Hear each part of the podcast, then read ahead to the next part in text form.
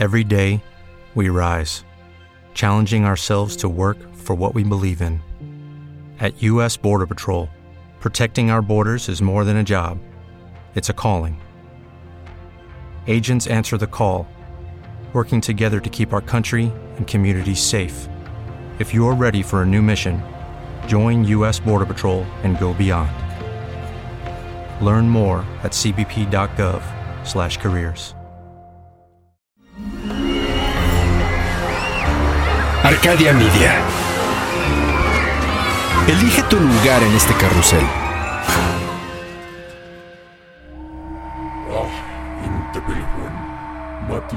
Hay una historia que se cuenta detrás de la historia.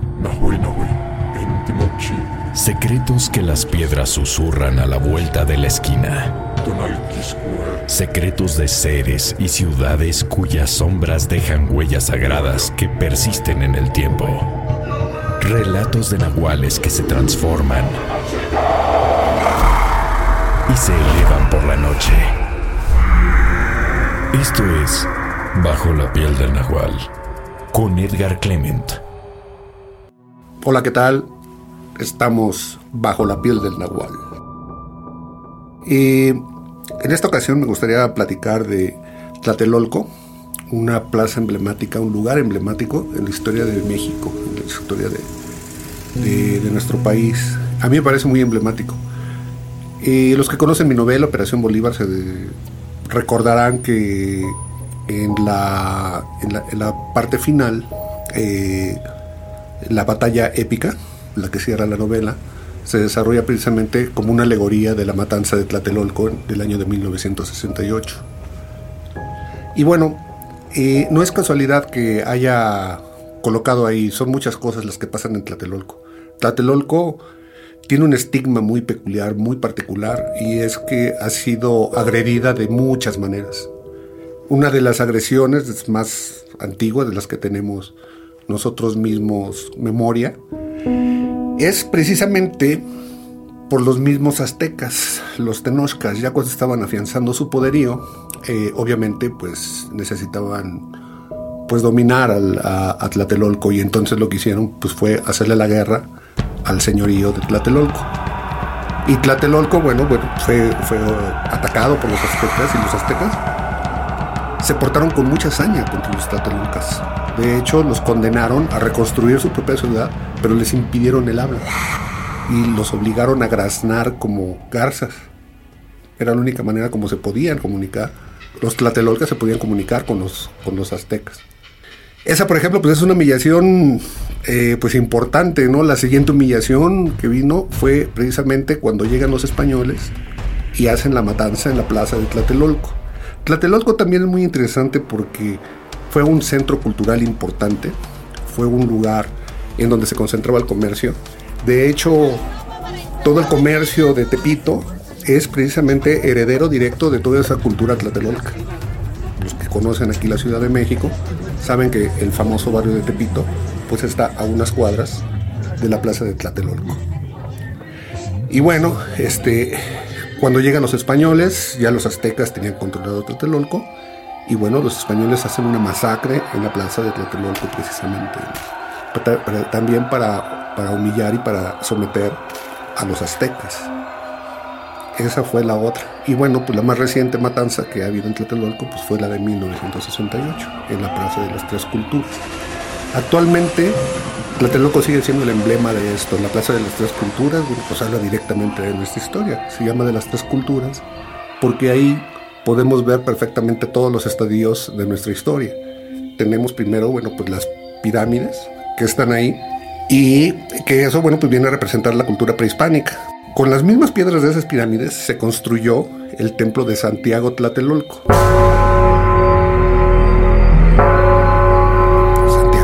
interesante que le hayan puesto ahí al, apóstol Santiago, porque Santiago es el guerrero, es el, caballero armado, el apóstol armado que lucha en contra de los infieles.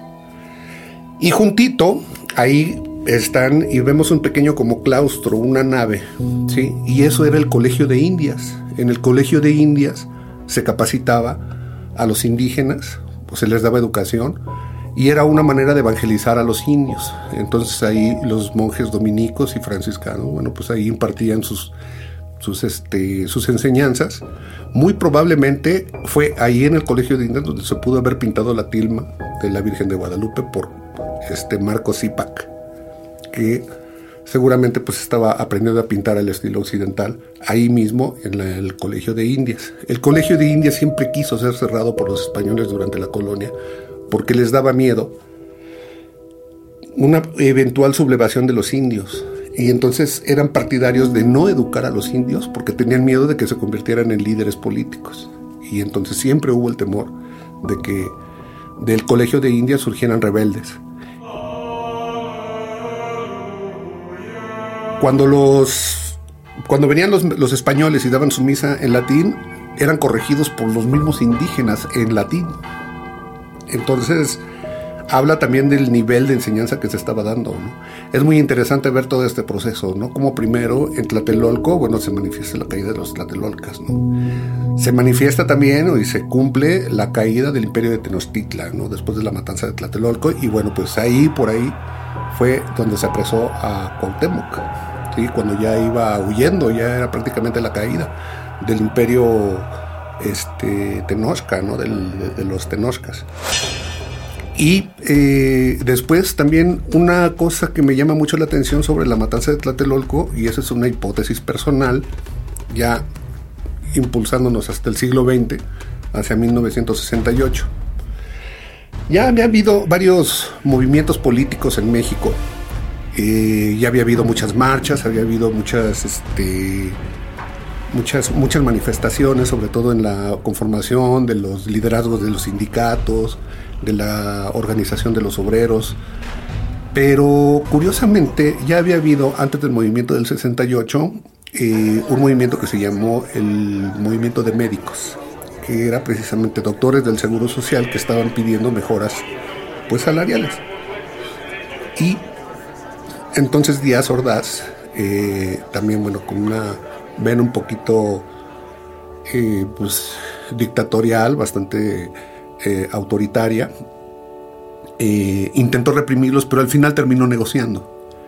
Y posteriormente viene el movimiento del 68. Y lo que me llama la atención que es la primera vez que los que se están organizando ya no son obreros, ya es clase media. Entonces ya son prestadores de servicio. En el caso del movimiento del 68, eran estudiantes y eran obviamente pues hijos y muchos nietos de gente que ya había sido formada por las universidades en todo el siglo XX. Yo creo que en realidad ahí lo que se estaba ya gestando era precisamente la primer generación de liberales eh, organizados ya políticamente, que eran los que precisamente tendrían que haber como digamos sepultado al PRI. Sin embargo, la matanza de Tlatelolco lo que hizo fue retrasar todo eso y se destruyó una generación que estaba en un proceso de aprendizaje de organización social. Y entonces, bueno, este, soy de la teoría de que, bueno, pues ahí fue donde, donde el país debió empezarse a liberalizar. Y, este, y ahorita, bueno, otro gallo, otro gallo nos cantaría. Digamos que fue el momento donde México, desde mi punto de vista, se empezó a echar a perder. Porque a partir de entonces se disgregaron las escuelas, la vocacional 7, que estaba en el terreno que era del, del posteriormente, bueno, en el costado norte de la Plaza de las Tres Culturas en Tlatelolco, ahí estaba la vocacional 7. La vocacional 7 posteriormente fue trasladada a Santa Marta Catitla, prácticamente separándola de todo el corpus y de todas las escuelas eh, aledañas, para que no se, no sé, a lo mejor había la intención como de no no este, que no se comunicara, ¿no? Se arreció el movimiento de porros. Ahorita vemos en la UNAM, bueno, los destrozos, las cosas que hacen los porros, ¿no? Y ese movimiento también fue inoculado y fue impulsado desde este, la Secretaría de Gobernación y para mantener el control de los, de los estudiantes. Y poco a poco también se empezó como a desmantelar el sistema educativo. ¿sí? Los planes de estudio... Uh, progresivamente fueron siendo peores y peores y peores. Entonces, creo que en ese momento, en, esa matanza, eh, se, mató, se mató precisamente a, la nueva simiente, ¿no? Lo que tenía que haber sido, bueno, pues este, una, una nueva generación, que era la que tenía que haber seguido la transformación del país. Pero bueno, esas son hipótesis personales, por eso también me parece trascendente la matanza de Tlatelolco y no nada más, bueno, desde el punto de vista político del emblema. Pero de lo que estoy más orgulloso de esos seis años es del año de 1968, porque me permitió servir y salvar al país. Les guste o no les guste, con algo más que horas de trabajo burocrático. Con todo también hay una especie como de simbolismo en torno a Tlatelolco que me llama mucho la atención eh, y por lo cual también lo quise incorporar a Operación Bolívar, a la novela de Operación Bolívar. Sí, eh, los días que yo estaba haciendo Operación Bolívar me iba a pasar a Tlatelolco y veía el barrio y veía las cosas, ¿no? Y veía las cosas que estaban por ahí. Allí se encuentra el Salón de Los Ángeles. El lema del Salón de Los Ángeles es un salón de baile. Es el que no conoce Los Ángeles, no conoce México. Emblema que me, que me gustó mucho, ¿no? Porque iba muy ad hoc con el juego de palabras que yo estaba haciendo con la novela en Operación Bolívar. Y es que se llama el Salón, el Salón de Los Ángeles porque está en un barrio donde la capilla principal, la iglesia principal, está dedicada a la Virgen María, que es la reina de los ángeles, Regina Angelorum. Entonces, bueno, me llamó mucho la atención porque también junto con la matanza del 68 está eh, personaje que es eh, una mujer que iba a ser decán en las Olimpiadas del 68. Entonces la mataron y bueno, hay una foto de Regina en la plancha de la morgue. Antonio Velasco Piña. En la literatura juega la fantasía, los familiares están muy ofendidos porque dicen que pues, no es nada cierto de lo que dice ahí, pero bueno, al menos en la literatura, Regina iba a ser precisamente este símbolo, este rollo, e, iba a ser como el renacimiento de la nueva cultura, y entonces en la novela en la novela de Regina, Regina es un sacrificio. ¿Sí? Y entonces Antonio Velasco Piña empieza a cerrar la idea de que Tlatelolco en, en realidad es un lugar en donde suceden sacrificios para que salgan los nuevos mundos, un lugar como de inmolaciones, para que surjan las nuevas cosas, para que el cosmos siga, siga caminando. Y entonces, bueno, pues es una idea bastante interesante.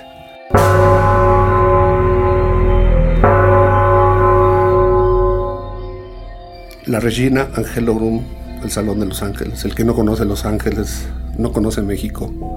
Y es el lugar de piedras, de muchas piedras. Y por cierto, el, el, ¿cómo se llama? el complejo de Tlatelolco fue hecho por un arquitecto también que yo admiro mucho, Mario Pani. Y bueno, pues muy, muy de la mano de estas ideas de los complejos habitacionales de los soviéticos. Entonces, bueno, ahí está, ahí está Tlatelolco. Recomiendo pasearse por Tlatelolco, ahorita está bastante tranquilo, lo han estado cuidando mucho y la seguridad, bueno, pues parece que es aceptable. De todas maneras no se muevan mucho para el, para el lado norte. y bueno, pues ahí estamos. Visiten la Plaza de las Tres Culturas y ahorita recientemente el edificio de la Secretaría de Relaciones Exteriores ahorita eh, fue, fue dado a la universidad, eh, a la UNAM y forma parte de un complejo cultural. También hay exposiciones interesantes y hace poco, en el octubre pasado, hicieron una exposición bastante interesante sobre todos los movimientos de, de, todos los movimientos sociales y de las universidades que hubo en el mundo en el mismo año del 68, que también llama la atención eso, que en el 68 las manifestaciones estudiantiles fueron mundiales, incluso a veces sin que ellos se conectaran. Y por eso el infundado temor, así como los españoles tenían miedo de que los indios de la, del Colegio de Indias se rebelaran porque eran demasiado cultos, también existió el temor en el 68 de que los universitarios formados, ¿sí? cultivados, empezaran a rebelarse en contra del poder establecido. Y eso fue un pensamiento mundial y todos vieron detrás de los movimientos del 68 pues, la mano del demonio soviético, cosa muy interesante. La cantidad de relaciones que hay en todos los sucesos, entre, todos los sucesos que se entrecruzan en la historia. Tal parece que estamos metidos en una especie, de loop, una especie de eterno retorno, le, le llamaría Nietzsche. Y bueno, hasta aquí lo de Tlatelolco. Eh, muchas gracias y seguimos bajo la piel del náhuatl. Entre mitos y realidades, esta historia ha sido contada. Ahora es tuya. Bajo la piel del nahual. Relatado por Edgar Clement. Esculpido por Cristian Padilla. Elevado por Luis Eduardo Castillo. Creado en Wetback Audio, México. Arcadia Media. Elige tu lugar en este carrusel. Como nuevo cliente de Western Union, puedes disfrutar de una tarifa de envío de 0 dólares en tu primera transferencia internacional de dinero en línea. Envía dinero a los tuyos en casa de manera rápida, fácil y conveniente. Visita westernunion.com o descarga nuestra app hoy mismo y tu primera tarifa de envío corre por nuestra cuenta. Aplican ganancias por cambio de moneda. No disponible para tarjetas de crédito y envíos a Cuba. Servicios proporcionados por Western Union Financial Services Inc. NMLS 906983 o Western Union International Services LLS NMLS 906985.